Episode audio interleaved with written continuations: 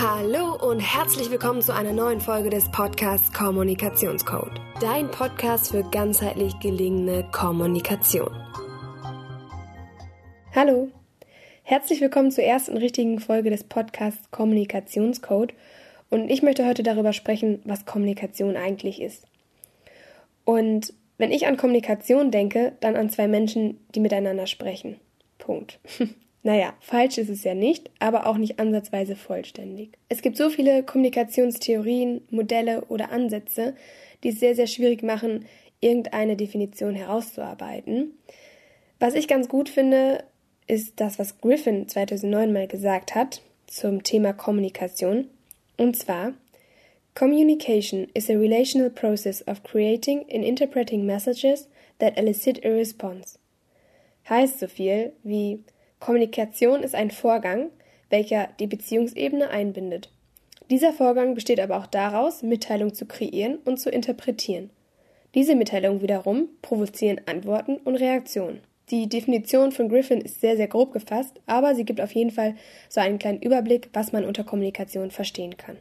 Wenn wir face-to-face -face kommunizieren, zählt neben dem verbalen Verhalten, also das, was wir sagen und zum Beispiel in welcher Tonlage wir es sagen, wie schnell, wie langsam und so weiter und so fort, zählt ja auch das nonverbale Verhalten.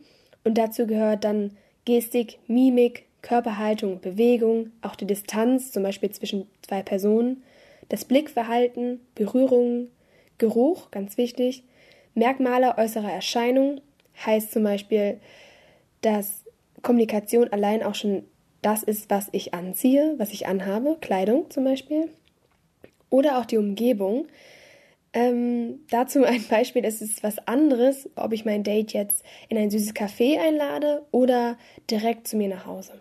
Alles klar, damit wir dem ganzen Thema Kommunikation ein bisschen näher kommen können, möchte ich drei Modelle, Ansätze, Theorien miteinander vergleichen bzw. beschreiben.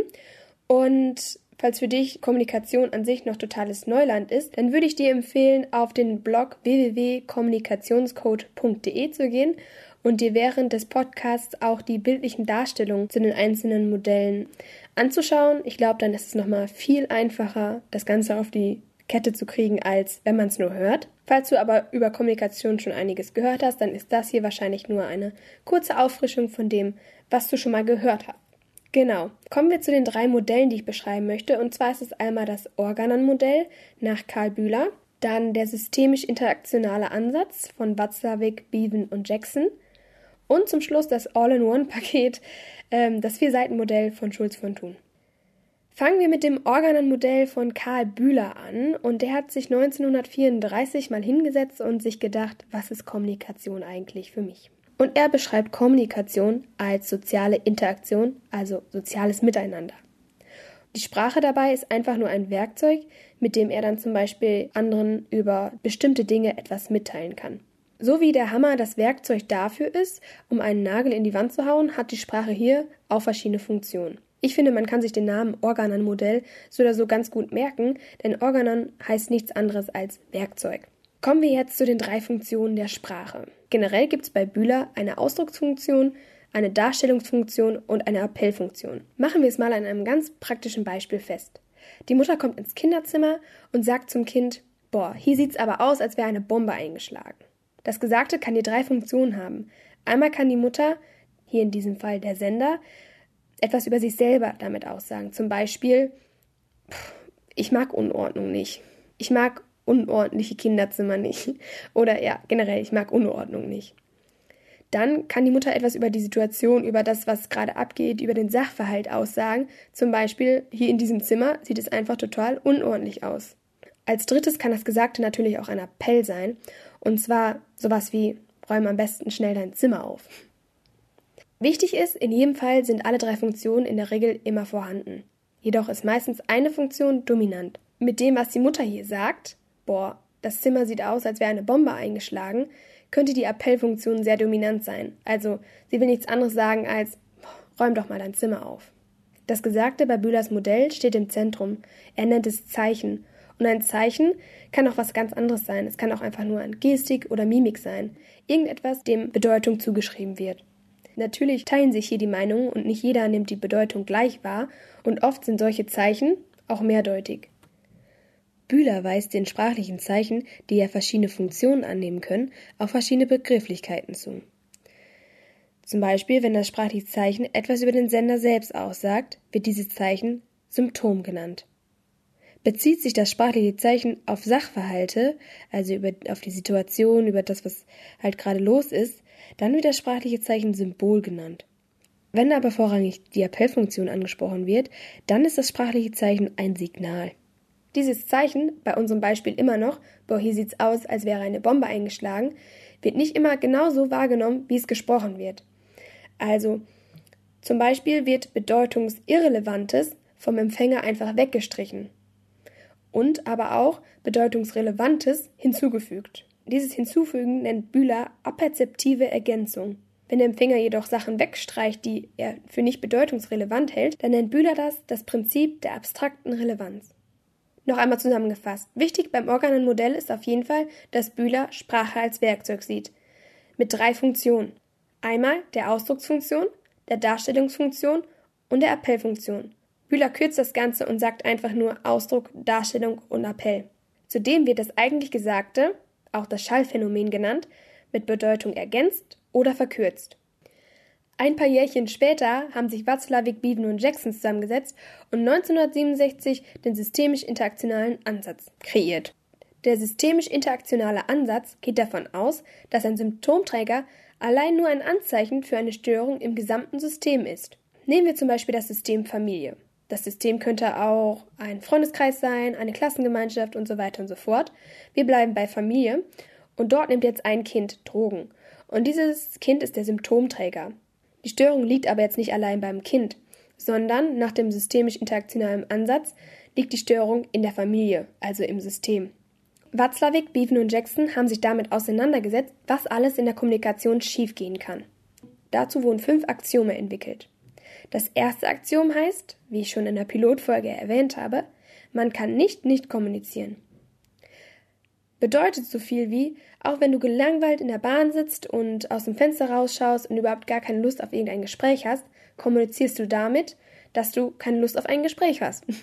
Mit deiner Körperhaltung, deiner Körperbewegung, der Distanz zu anderen Menschen zum Beispiel oder dem Blickverhalten gibst du hier preis, dass du einfach in Ruhe gelassen werden möchtest.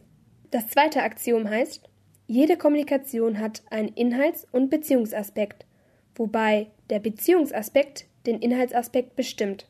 Der Inhaltsaspekt ist das, was hier genau gesagt wird, also worüber man spricht. Beim Beziehungsaspekt spielt es auch noch eine Rolle, wie man etwas sagt und welche Emotionen dabei mitspielen und natürlich welche Vorerfahrungen man mit den Personen zum Beispiel hatte. Das dritte Aktion ist immer ein bisschen schwierig verständlich. Es heißt, die Natur einer Beziehung ist durch die Interpunktion der Kommunikationsabläufe seitens der Partner bedingt. Heißt nichts anderes als A sagt etwas, B reagiert darauf, darauf reagiert A wieder und so weiter und so fort. Man könnte hier einen Beziehungsstreit anführen. Er ist schlecht gelaunt, weil sie immer meckert. Sie meckert, weil er immer schlecht gelaunt ist, deswegen ist er wieder schlecht gelaunt, weil sie meckert und so weiter und so fort. Das ist einfach ein Teufelskreis.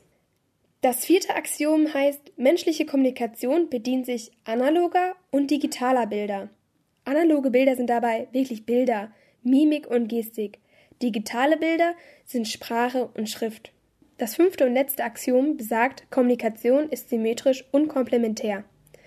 Symmetrisch heißt so viel wie sprechen auf Augenhöhe. Also man ist auf einem Level und es gibt keine Hierarchie. Anders als bei der komplementären Kommunikation, da gibt es eine Hierarchie. Wie zum Beispiel in der Situation, wenn du mit deinem Vorgesetzten sprichst. Wie am Anfang schon gesagt, kann es bei den fünf Axiomen immer zu Missverständnissen kommen oder zu Störungen. Ich sage nur zum Beispiel der Teufelskreis in einem Beziehungsstreit.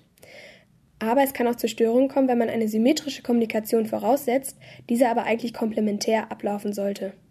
Generell ist der systemische interaktionale Ansatz sehr auf die Pragmatik fokussiert und stellt Ursachen für Störungen und Missverständnisse dar.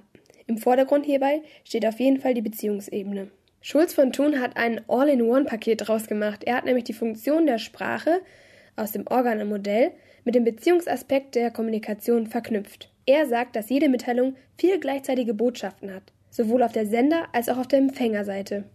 Die vier gleichzeitigen Botschaften sprechen vier verschiedene Aspekte ein. Einmal den Sachaspekt, den Beziehungsaspekt, den Selbstoffenbarungsaspekt und den Appellaspekt. Auf der Sachebene geht es um die reine Information. Bei der Selbstoffenbarung geht es darum, was ich selbst von mir preisgebe. Auf der Beziehungsebene wird klar, was ich von meinem Gegenüber halte oder wie wir zueinander stehen. Und die Appellseite zeigt, dass ich Einfluss auf den Empfänger nehmen möchte und ihn zu etwas veranlassen möchte. Ein bekanntes Beispiel zum Vier-Seiten-Modell ist direkt von Schulz von Thun selber. Die Frau sitzt am Steuer und der Mann als Beifahrer ist der Sender der Nachricht. Er sagt, du, da vorne ist grün. Die Frau reagiert, fährst du oder fahre ich? Der Mann als Sender könnte diese vier Botschaften haben, zum Beispiel auf der Sachebene, ganz klar, einfach nur informativ, die Ampel ist halt grün. Über sich selber gibt er vielleicht preis, ich habe es eilig. Auf der Beziehungsebene sagt er, du brauchst meine Hilfestellung, du kannst nicht alleine fahren oder ich traue dir das nicht zu. Und auf der Appellseite sowas wie Gib Gas. Hierbei ist es aber wichtig zu wissen, dass meistens eine Ebene fokussiert wird. Auch wenn der Mann hier zum Beispiel als Sender einfach eine reine Sachinformation von sich geben wollte, also auf der Sachebene kommuniziert und diese Ebene auch fokussiert, kann die Frau das Ganze komplett missverstehen, da sie die Nachricht auf der Beziehungsebene empfängt. Parallel zum Vier-Seiten-Modell gibt es auch noch das Vier-Ohren-Modell, was dann direkt auf die Empfänger ausgerichtet ist. Und zwar gibt es auch hier vier Ebenen bzw. vier Ohren, und zwar das Sachohr, das Appellohr, das Beziehungsohr und das Selbstoffenbarungsohr. Mit seinen vier Ohren kann der Empfänger etwas über den Sachverhalt, über die Person gegenüber, also über den Sender, über die Beziehung zueinander von Sender und Empfänger und auch darüber, was der Sender jetzt von dem Empfänger möchte, ermitteln. Zum Beispiel kann der Empfänger auf dem Sachohr raushören, ist das jetzt wahr oder unwahr? Ist es relevant oder irrelevant für die Situation? Oder ist die Information hinlänglich, also reicht sie aus oder ist sie unzureichend? Auf einem Selbstoffenbarungsohr oder Selbstkundgabeohr kann der Empfänger raushören, was es gegenüber für ein Typ ist, was los mit ihm ist, wie er drauf ist, wie er gestimmt ist. Dies kann er hören, weil der Sender es bewusst oder aber auch meistens unbewusst von sich gibt. Genauso ist es auch auf der Beziehungsebene.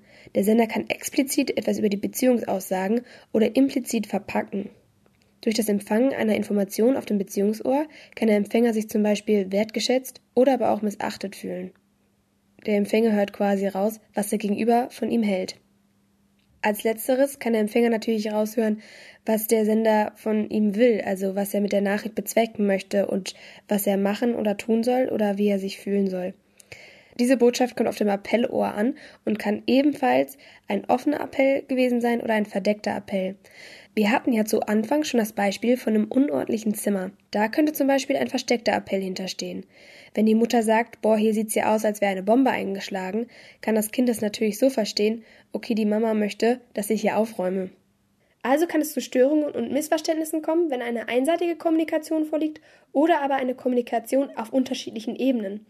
Sprich, der Sender möchte zum Beispiel eine reine Sachinformation senden auf der Sachebene, der Empfänger empfängt sie aber auf der Beziehungsebene und somit fokussieren Sender und Empfänger unterschiedliche Ebenen. Dann kommt es oftmals zu Missverständnissen.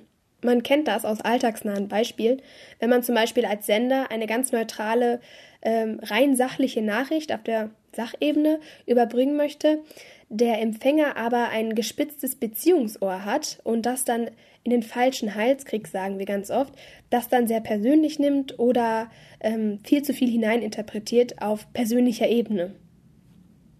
Ganz wichtig bei diesem Modell, was ich für mich im Alltag mitgenommen habe, dass sowohl Sender als auch Empfänger gleich verantwortlich sind, wie sie eine Nachricht wahrnehmen oder senden.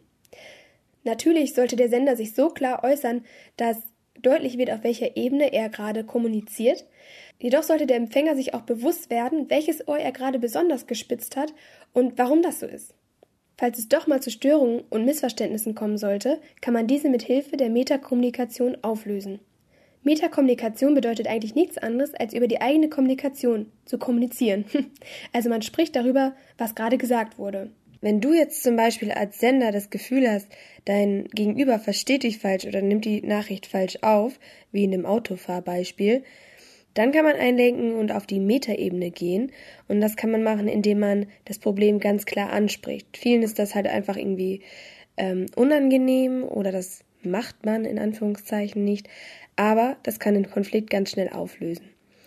Und zwar kann man in so einem Fall irgendwas sagen wie, du, es tut mir leid, ich wollte dich nicht angreifen.